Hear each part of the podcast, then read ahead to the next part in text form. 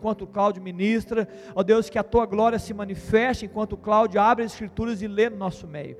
Abençoa, ó Deus, livra, ó Deus, de todo mal, toda intimidação, toda ingerência aqui nesse ambiente. Estamos aqui para a glória do Senhor. E o Senhor, ó Deus, receba toda a glória e louvor em nome de Jesus. Amém.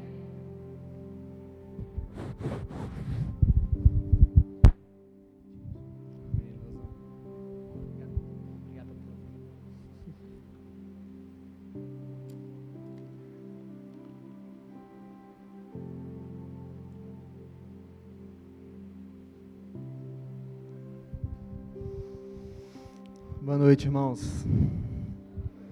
Com muita alegria que eu venho aqui, neste lugar que é muito especial para mim. Foi aqui que eu conheci Jesus, bem novinho, com 13 anos. É, foi aqui que eu me casei até há pouco tempo, né? É, foi aqui que eu construí minha história mesmo, sabe? Com Deus. Fui moldado aos estou no processo né, de moldar aos padrões dele. E, e é bênção, é bênção poder chegar aqui e ver e sentir as coisas se conectando, sabe? Eu estava pensando nisso essa semana. A importância de questionamentos, né? O mundo, muitas vezes, ele, ele anda por questionamentos. Pesquisas são feitas por causa de questionamentos. Observação seguida de questionamentos. Várias metodologias profissionais são obtidas sucesso através de questionamentos, de dúvidas que vão surgindo. E aquele, aí aquele assunto vai sendo aprofundado por causa disso. E ver o louvor, nos primeiros minutos, se questionando, te questionando, por que, que você está aqui hoje? Por que, que você está aqui hoje, irmão? Pensa um pouquinho.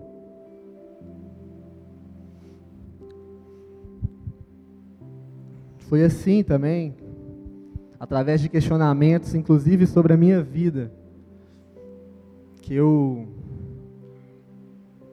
conheci, entendi um pouco mais sobre o plano de Deus para mim, né? Cristo me perguntou como se fosse Cláudio. Você realmente me conhece, Cláudio? Você realmente me conhece?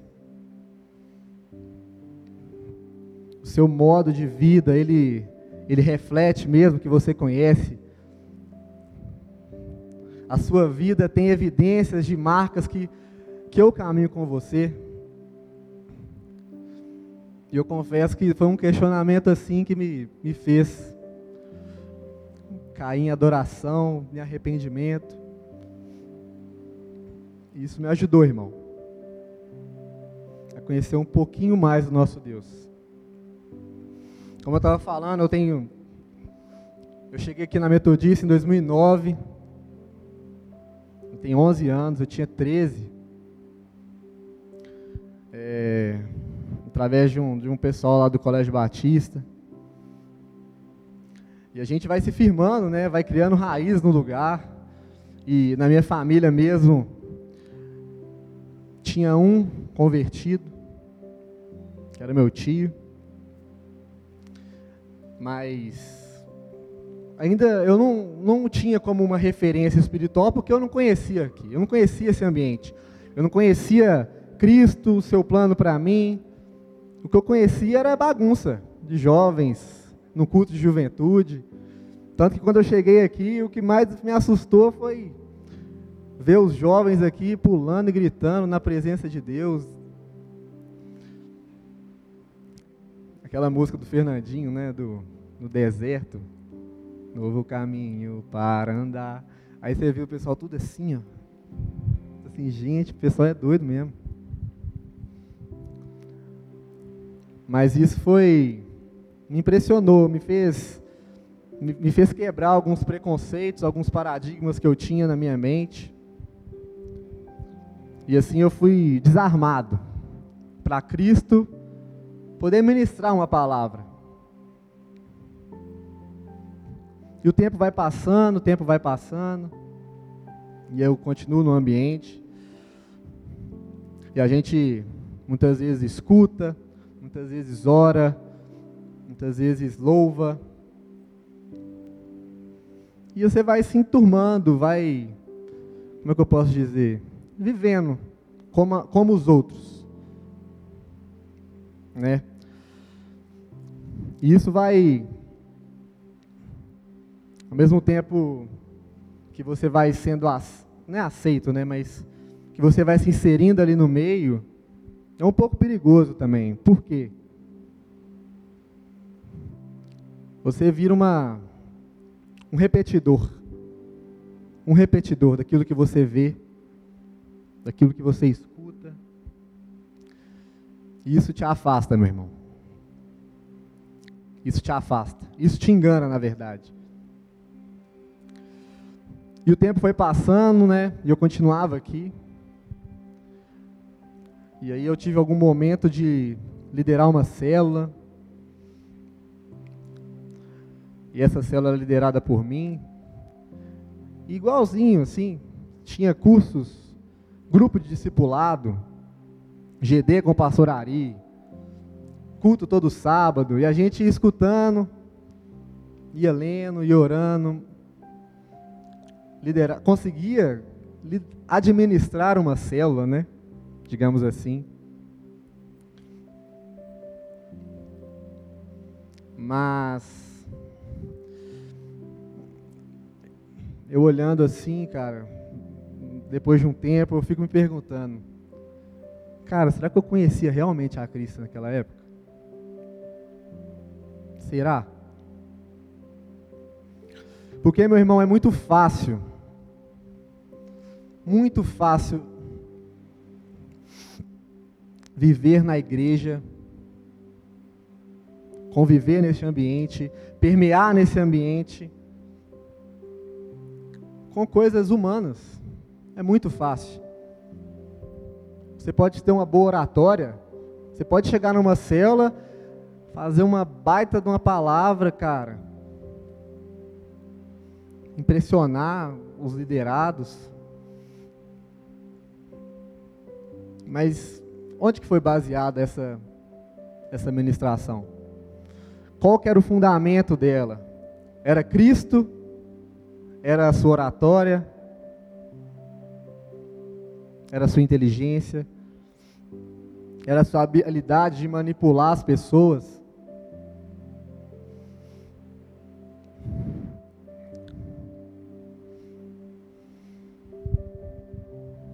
Pensa muito bem na sua história. Enquanto, você tiver, enquanto eu estiver falando aqui, pensa muito bem, pense muito bem na sua caminhada. O questionamento que eu vou fazer para você aqui hoje é o mesmo que Cristo fez para mim. Você realmente conhece a Cristo? Realmente? Eu ministrava, né?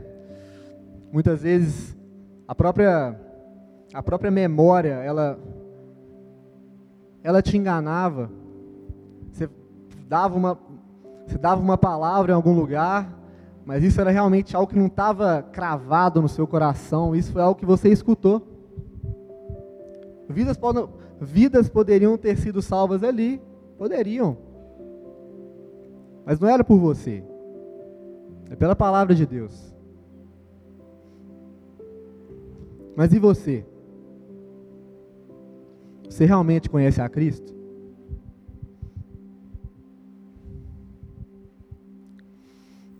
Uma outra coisa também que, que, me, que me veio à tona por esses dias também. Nós somos cristãos muitas vezes pelas, por, pelas nossas emoções. Vivemos de emoção em emoção. Quando nós estamos bem, motivados, nós falamos de Cristo para todo mundo, igual papagaio. Mas quando a gente está mal, nós murchamos, né? Onde, onde está a base da nossa fé, meu irmão? Onde está a base da nossa fé? E durante todos esses anos eu fui percebendo que cada dia mais, né, no meu tempo de, de igreja, né, de juventude, eu me enchia, era de mim mesmo.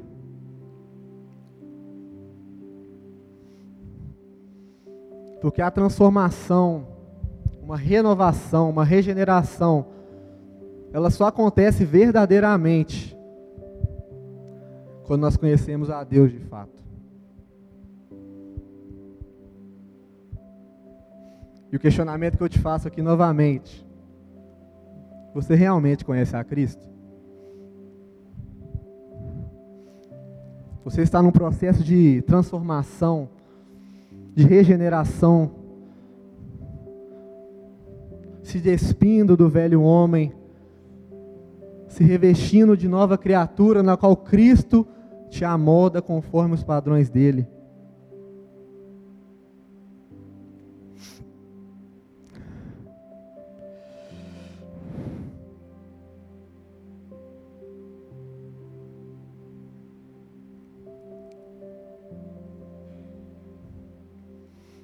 Mas de algum momento, pela graça de Deus, não por mim mesmo,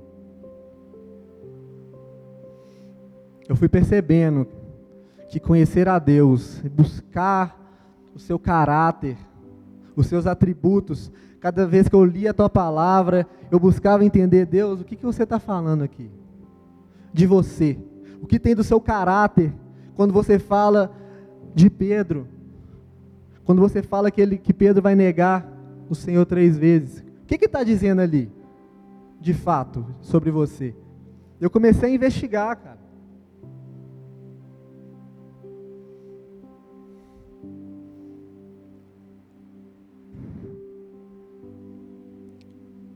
E as coisas mudaram um pouquinho.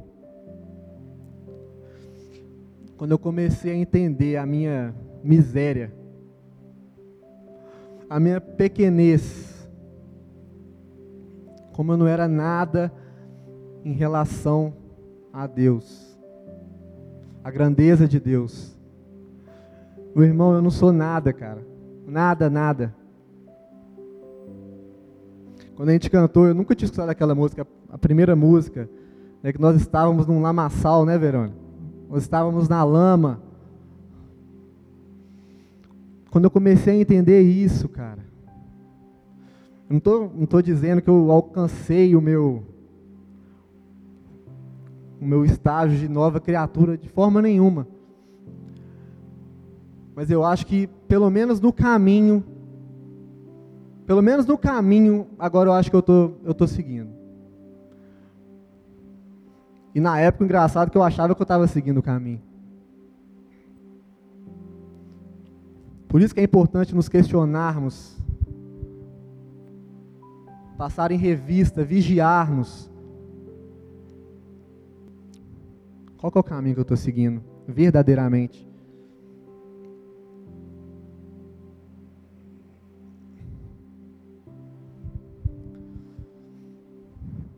E nessa minha busca incessante por conhecer mais a Deus, Acho que essa água aqui é da Verônica, hein? Eu pegar coronavírus.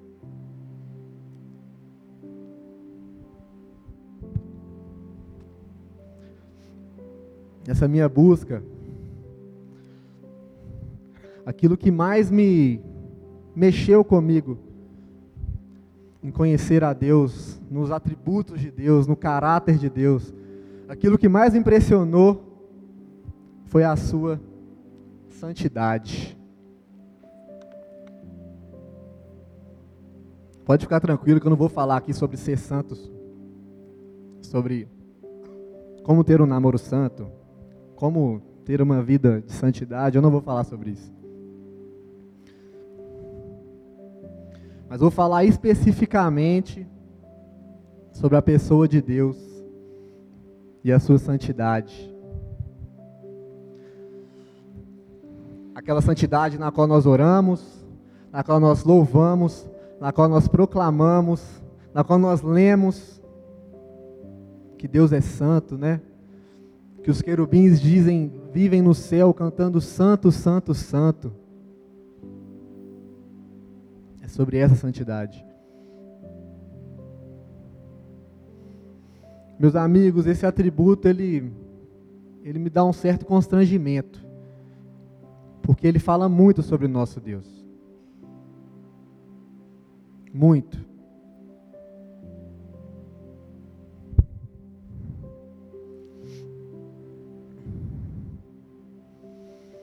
Santidade quer dizer separado, quer dizer puro imaculado, que não há manchas, perfeito, aquele que não é vulgar, aquele que não é, que não existe, onde não habita o pecado.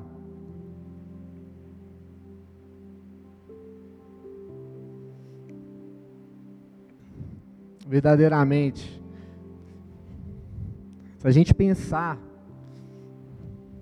a gente não vai chegar numa, num padrão, num parâmetro de para medir a santidade do nosso Deus.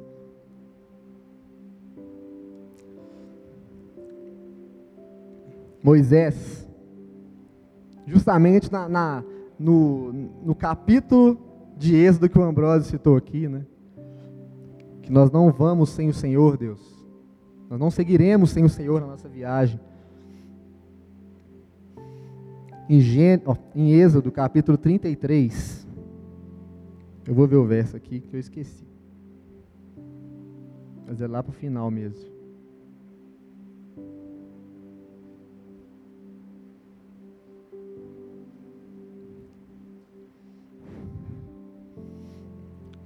Moisés estava tendo um, uma conversa com Deus, que privilégio, né? E Moisés vira para nesse papo, inclusive, que o Ambrosio citou, né? Sobre seguir ou não, sobre seguir o destino que eles tinham com a presença de Deus e somente com ela. Moisés vira para Deus, né? Em espírito, talvez. Fala: Senhor, me mostra a tua glória. Me mostra a tua glória.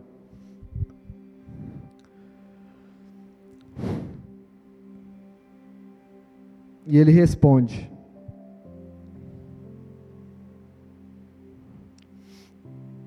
No capítulo 20: Você não poderá ver a minha face, porque ninguém poderá ver-me e continuar vivo.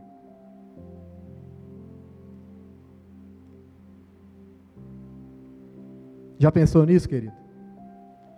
Já pensou no nosso Deus? Pensa, pensa nessa, nessa conversa. Medite nisso.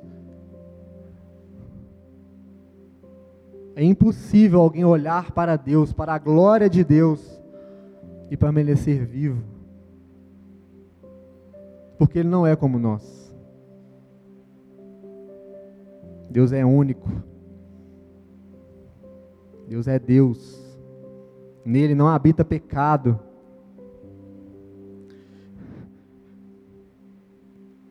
E Deus querendo, talvez, mostrar um pouco o que ele podia mostrar para Moisés.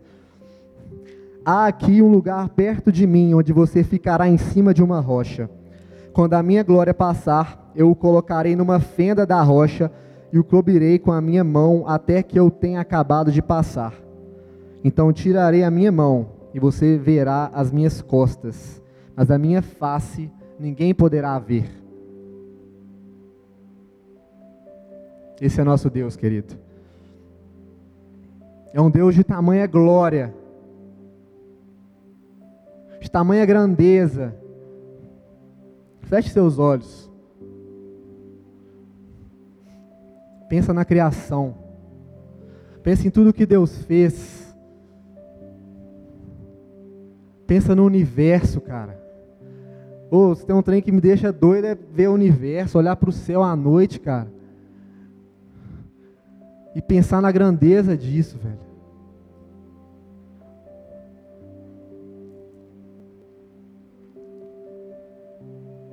Pensa nisso. Pensa na grandeza do nosso Deus. Sabe? Dele criar tudo isso, cara, que nós, que nós temos noção e que nós nem temos também, que a ciência não descobriu em sete dias. Pensa, pensa num ser de tamanha glória igual ao nosso Deus.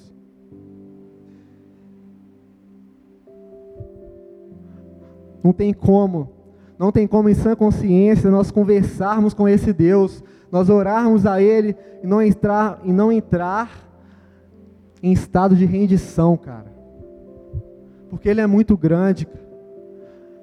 Ele é muito grande. E muitas vezes nós olhamos para Ele como se fosse nosso chegado. Cara, Deus é muito grande. E em completa reverência, em completo temor, em completa adoração que nós temos nos a chegar a Ele.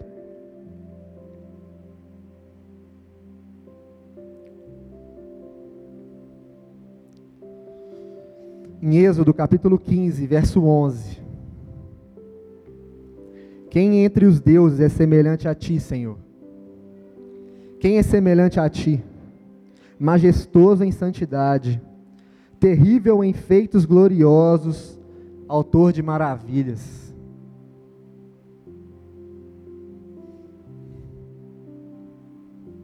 Cara, se você ler a história do povo judeu, é um trem que você fica doido, velho. Você arrepia, velho. Do cuidado de Deus, do amor de Deus com aquele povo. Em que guiava os judeus no deserto, cara. Que de noite uma, uma, labareda de fogo guiava. E de uma nuvem. Pensa nesses milagres. Pensa no que Deus fez, cara, para abrir o mar para Moisés.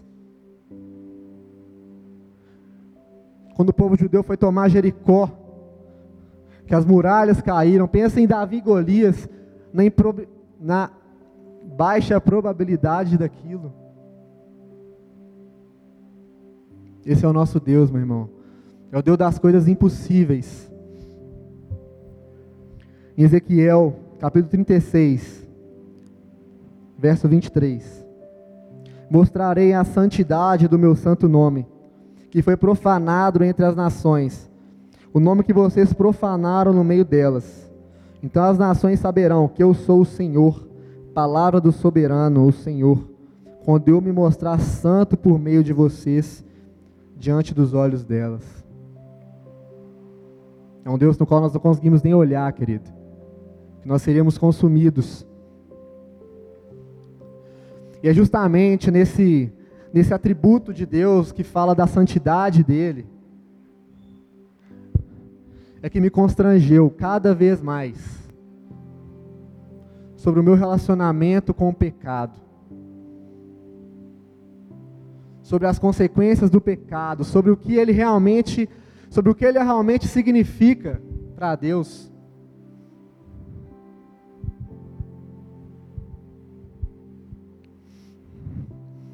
E eu li uma, uma frase num livro que ela me soou como uma algo que eu nunca tinha que eu já tinha escutado só de uma maneira invertida. A frase era: Deus odeia o pecado e o pecador. Muitas vezes, né? A gente escuta como Deus odeia o pecado, mas ele ama o pecador. Essa frase é, é muito falada hoje. Muito falada. Mas, lendo um pouco aquele livro, eu, eu comecei a considerar que ele estava certo. Em Salmos, capítulo 5, verso 4 a 6.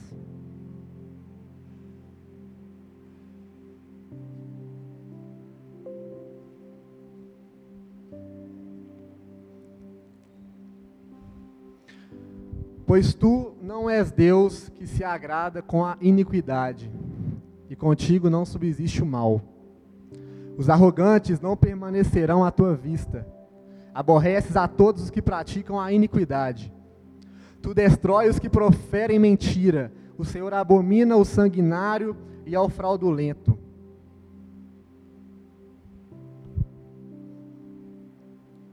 Quando eu leio isso, eu percebo que ele não só. Volta, volta no 5, Leozão, por favor. Ele não só está odiando a arrogância, a soberba, né? não tem. É, a, a soberba não, não permanecerá à tua vista. Não é isso que está escrito. A palavra é clara. Os arrogantes no 6, tu destróis o que proferem mentira. Não está falando, tu destrói a mentira. Abomina o sanguinário. Tem pessoas por trás disso. São adjetivos que dizem a respeito a alguém.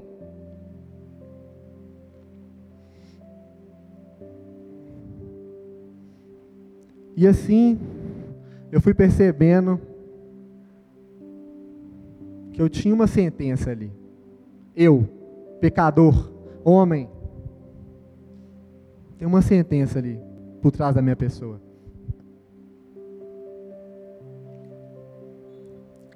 O segundo argumento que ele deu porque realmente odeia o pecador, o pecado e o pecador, é porque não há como separar o pecador do, do pecado. Não é uma entidade que habita ali no pecador. Em Tiago 1, capítulo 14 e 15. Mas cada um é tentado quando atraído e engodado pela sua própria concupiscência. Depois, havendo a concupiscência concebido, dá à luz o pecado. E o pecado sendo consumado, gera a morte. Meus irmãos, o pecado é algo que brota da nossa alma. Pensa num, numa criança que engatinha. Você não precisa ensinar ela a ser egoísta, cara. Ela naturalmente, ela já é egoísta por natureza. É algo que está no DNA, cara. É algo que está é tá dentro de nós uma inclinação para o pecado, uma inclinação para o mal. Cara, é muito doido um trem desse, velho.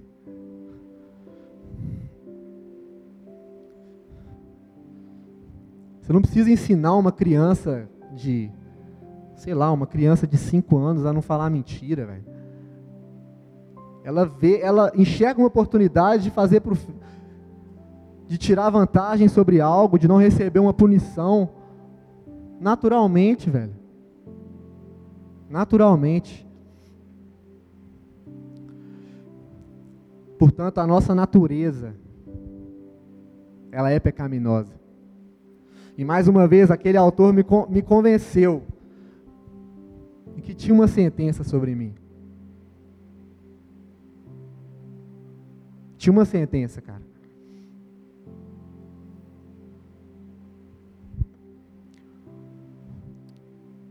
A minha alma, sem a presença de Jesus, do Espírito Santo, era uma alma vulgar para o Senhor. Era algo sujo. Era algo no qual ele não pode habitar. Era algo vulgar a ele, porque não é compatível. A santidade do nosso Deus com a maldade do homem, ela é incompatível.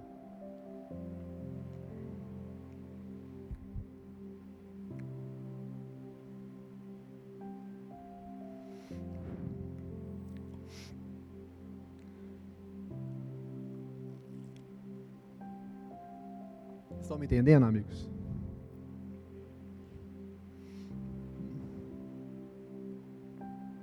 E aí, nesse processo de conhecimento do nosso Deus, da busca por, por, pelo seu caráter, pelos seus atributos, eu me perguntei: como pode um Deus tão santo perdoar pecadores como nós? Como pode?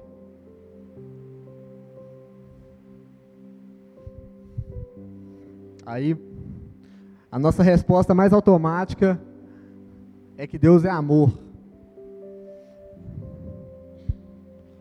Deus é amor, amigos. Mas Ele também é justo. E se Ele é justo, por que nós ainda estamos aqui? Por que, que nós não fomos consumidos pelo Seu poder, pela Sua glória? Como que funciona isso? Uma coisa não pode anular a outra. Deus é amor, nós aprendemos isso. Mas Deus também é justo.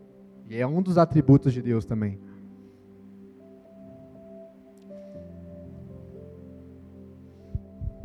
Pensa bem, pensa num, num cenário. Você chega em casa,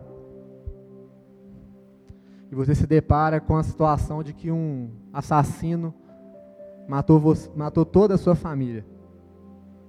Só sobrou você. E de repente você se vê num tribunal, você, o assassino e o juiz. E o juiz vai lá e fala: Como eu sou um juiz amoroso e misericordioso, eu vou perdoar esse cidadão. Como você ficaria? Na sua sede de justiça?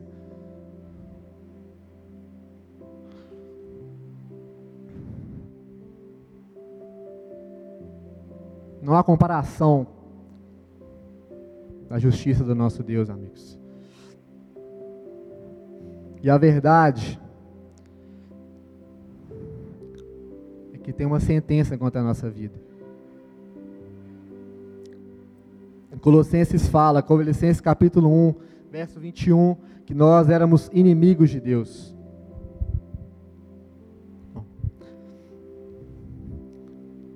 Em Romanos 3, acho que é versículo 10. Paulo, questiona, Paulo afirma: não há nenhum justo, nenhum justo sequer. Não existe um justo perante Deus.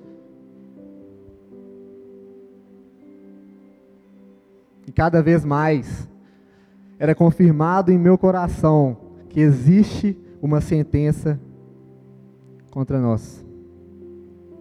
E onde está a nossa salvação? Onde está ela? Quem irá nos livrar da nossa condenação? Do castigo, da ira do nosso Deus, que não suporta, que não tolera, em que ele não habita o pecado.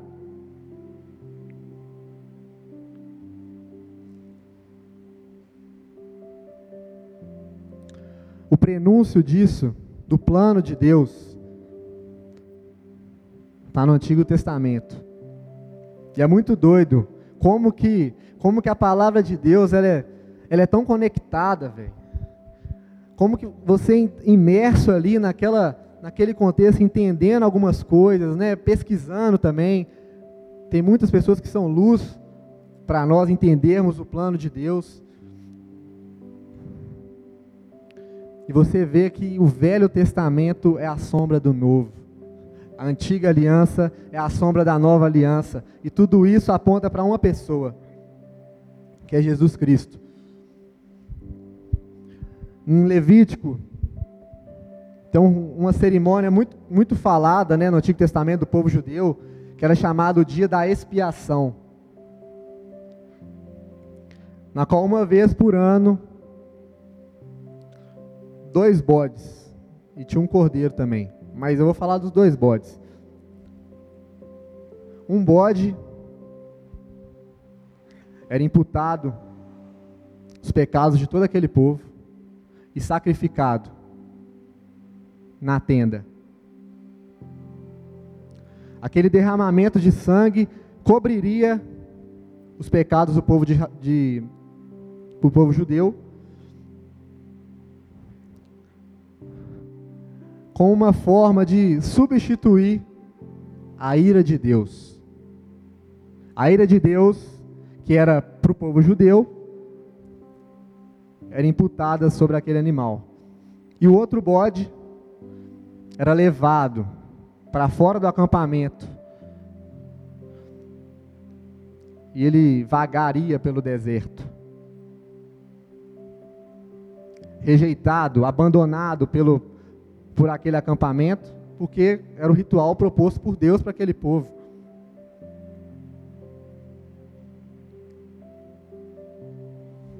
Porém, aqueles animais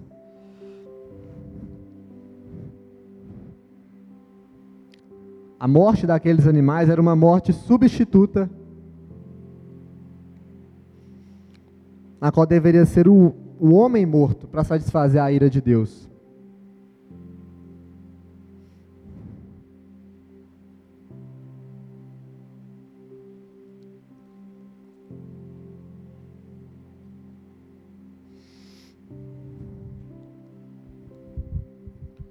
Salmista fala né, que Deus não tem prazer em holocaustos, né? E fazia parte do plano de Deus uma nova aliança. Porque passou, bastou o pecado de um só homem para toda a humanidade ser condenada. E para que fôssemos justificados perante Deus sobre o domínio desse pecado, era necessário a morte, um preço muito alto. Um preço muito alto deveria ser pago pelo meu pecado, pelo pecado dos nossos antepassados, pelo pecado de toda a humanidade. Imagina, pensa no atributo de Deus, na santidade de Deus, e pensa na ira, quando ele olhava a humanidade e todos os pecados cometidos pela humanidade, pelo homem, o que, que poderia pagar um, esse preço? Não era um cordeiro, não era um bode. Um alto preço deveria ser pago.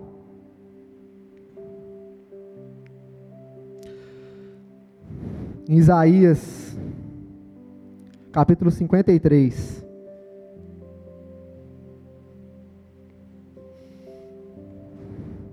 Pensa em tudo que eu te falei aqui. Tudo que foi citado. Leia, leia esse capítulo, do verso 3 em diante. Com tudo que eu. Com um pouquinho de coisa que eu falei aqui. Versículo 3. Era desprezado e o mais rejeitado entre os homens, homem de dores e que sabe o que é padecer, e como um de quem os homens escondem o rosto, era, era desprezado e dele não fizemos caso. 4. Certamente ele tomou sobre si as nossas enfermidades e as nossas dores levou sobre si, e nós os reputávamos por aflito, ferido de Deus e oprimido. Mas ele foi transpassado pelas nossas transgressões e moído pelas nossas iniquidades. O castigo, o castigo que nos traz a paz estava sobre ele, e pelas suas pisaduras somos sarados. Todos nós andávamos como ovelhas, desgarrados como ovelhas, cada um se desviava pelo caminho, mas o Senhor fez cair sobre ele a iniquidade de nós todos. Ele foi oprimido e humilhado, mas não abriu a boca. Como cordeiro foi levado ao matadouro, e como ovelha muda perante os seus tosqueadores, ele não abriu a boca. Por juízo opressor foi arrebatado, e de sua linhagem quem dela cogitou. Por quanto foi cortado da terra dos viventes, por causa das transgressões do meu povo, foi ele ferido. Designaram-lhe a sepultura com os perversos, mas com o rico esteve na sua morte, posto que nunca fez injustiça, nem dolo achou, nem dolo algum se achou em sua boca. Essa parte, ela é. Todavia, ao Senhor agradou moê-lo, fazendo-o enfermar. Quando der ele a sua alma como oferta pelo pecado, verá a sua posteridade e prolongará os seus dias. E a vontade do Senhor prosperará, prosperará nas suas mãos. Meu irmão, não tem como ler isso, cara, e você não se sentir impactado, velho. O castigo que nos traz a paz estava sobre Jesus Cristo. Como que você se sente lendo que ao Senhor agradou moer o próprio filho naquela cruz?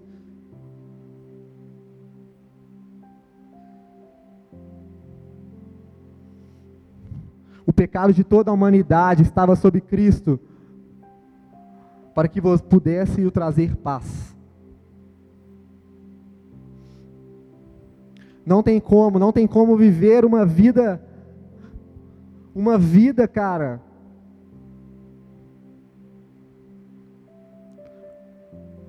Uma vida cristã. Não tem como cair em religiosidade. Se isso não mexe com você, meu irmão. A maneira no qual nós, nós convivemos, nós nos relacionamos com Deus, não deve ser o mesmo quando a gente entende. Ou quando a gente diz que entende, cara. Não tem como.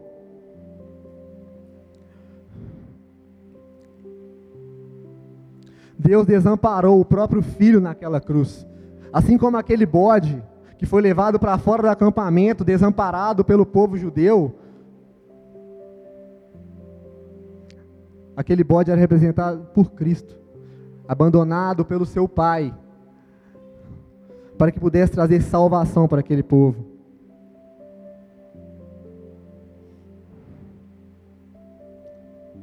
Mas agora sabe por que nós não reagimos a Deus como como gostaríamos?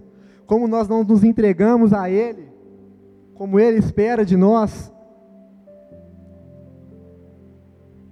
Porque nós não, não entendemos o verdadeiro preço que foi pago. Muitas vezes nós podemos nos achar justos. Nós podemos achar que nosso pecado ele não é tão grande assim.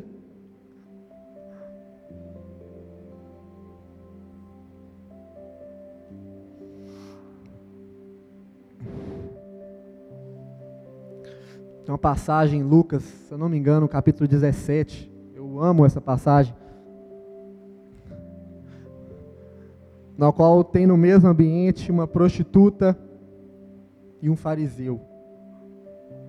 E a prostituta, Jesus estava sentado e a prostituta vai correndo chorar sobre os pés de Jesus. Chorar. Entendendo o quanto ela precisava daquela, daquela aprovação do, daquele, de Cristo, de Deus. Entendendo que ela era realmente pecadora. E o fariseu achando ruim.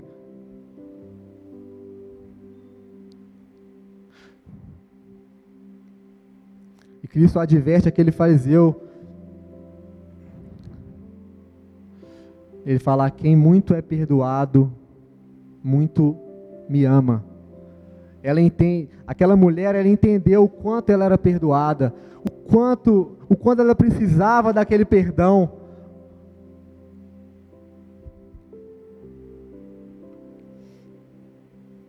Nós não sabemos o tamanho da cova no qual nós estamos enterrados sem Jesus. E quando você olhar para Cristo e falar assim: Cristo, você não é tudo que eu preciso, mas Cristo, você é tudo que eu tenho. Sem Cristo, meu irmão, nós já estamos condenados.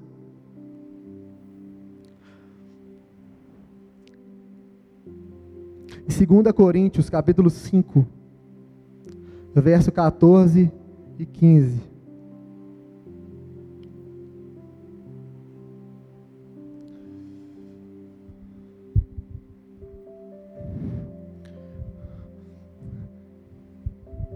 Pois o amor de Cristo nos constrange. Julgando nós isto, um morreu por todos, logo todos, logo todos morreram. E ele morreu por todos, para que os que não vivam mais para si mesmos. Não, ele morreu por todos, para que os que vivem não vivam mais para si mesmos, mas para aqueles que por eles morreu e ressuscitou. Aqui é Paulo chamando, é um chamado ao povo de Corinto. Como você reage à morte de Cristo? Se isso, se isso não, não te traz um vigor, cara, um vigor que não brota da sua carne, mas que ele vem do fundo do teu espírito.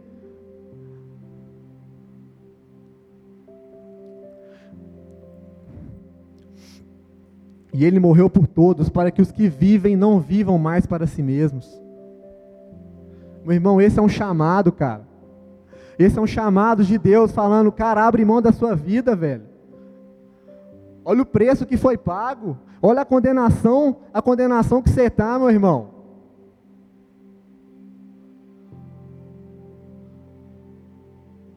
Olha a condenação na qual você está imersa, cara.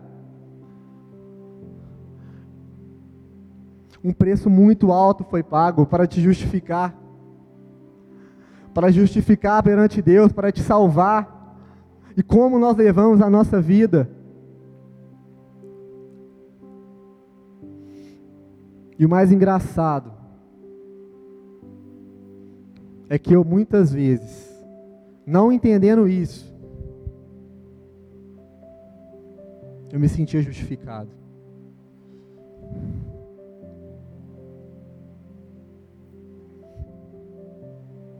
Tocando uma vida para mim mesmo, cara. Eu me via justificado. Certa vez eu escutei um homem falando assim: Você convida um camarada para pregar numa igreja, em tal dia, tal hora, e o cara não vai. O cara dá um bolo. Quando você conversa com ele tal, depois o cara fala assim, cara, eu fui atropelado por um caminhão. O que, que você vai pensar, velho? Ou esse cara é um mentiroso, ou esse cara é doido. Por quê? Porque não tem como se deparar com um caminhão, ser atropelado por um caminhão e não apresentar evidências daquele acidente. Da mesma forma, Cristo, cara. Não tem como você dizer que conhece a Cristo se não há evidências na sua vida. E eu me vi assim, sem evidências de transformação.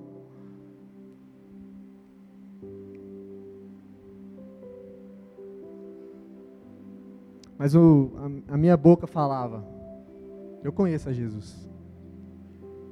Eu conheço a Jesus.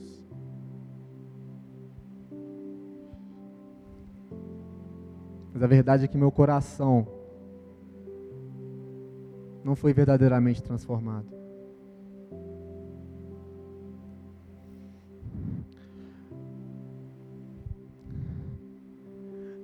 Então, cada vez que eu lembro disso, dessa mensagem, cara, essa mensagem tão poderosa, que fala o tamanho do preço que foi pago, do tamanho do preço que foi pago, cara, e da minha reação a essa mensagem, eu só consigo cair em adoração. Oh Deus, foi pago um alto preço, Pai. Foi pago um alto preço por mim. Eu não posso mais continuar vivendo a vida que eu vivo.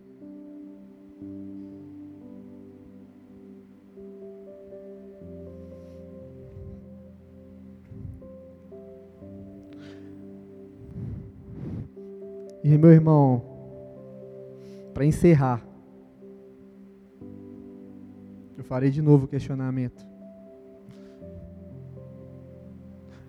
Você verdadeiramente conhece a Cristo?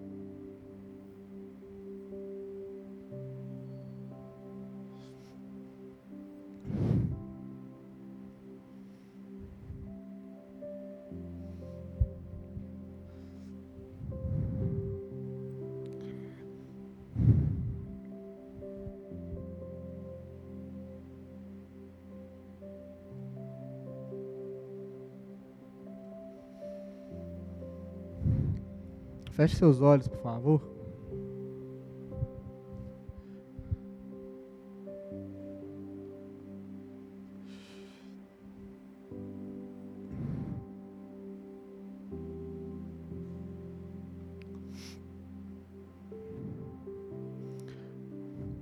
Se você,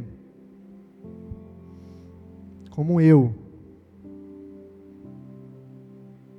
eu me via sem marcas, sem evidências de um encontro com Jesus. E eu ainda estou muito longe de apresentar aquelas na qual Ele pede.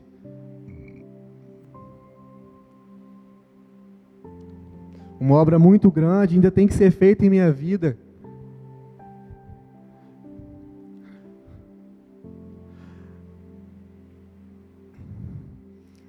Cara, quando eu olho, eu lembro dessa mensagem, velho.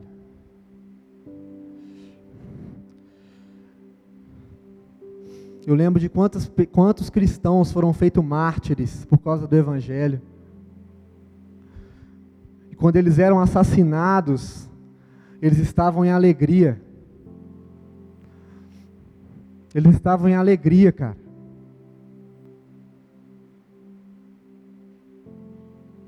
Porque ele sabia que a vida deles não estava nessa terra, não. Morrer para ele era verdadeiramente lucro. E como eu estou longe disso? Portanto, irmão, nunca imaginei que eu ia fazer isso. É a primeira vez que eu estou trazendo uma mensagem aqui. Mas se você, assim como eu, gostaria de se arrepender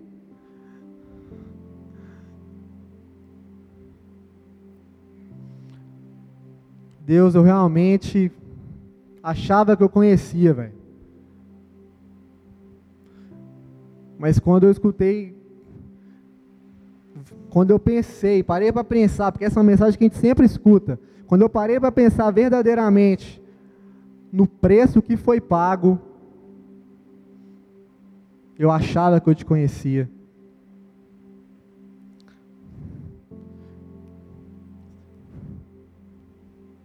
Se você quer se arrepender, pode. Eu peço que todos ficam de cabeça baixada, de olhos fechados. Você, se quiser e puder, ou se sentir necessitado, levante sua mão. Deus, eu verdadeiramente quero me arrepender, Pai.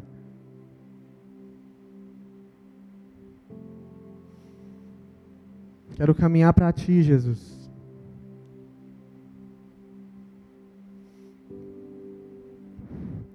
Oh Deus, em nome de Jesus.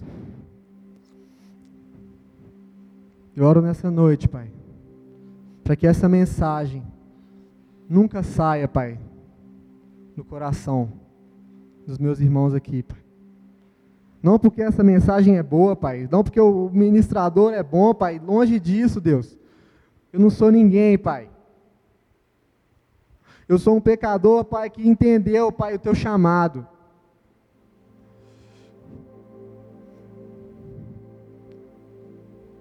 Mas que essa mensagem, Pai, que esse entendimento, Deus, nunca saia, Pai, da vida de cada irmão aqui, Deus. Para que eles possam, Deus, morrer para a vida deles, ó Pai, e caminhar, Deus.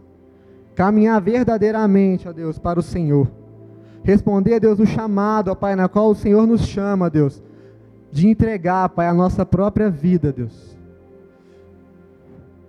É a minha oração em nome de Jesus. Amém.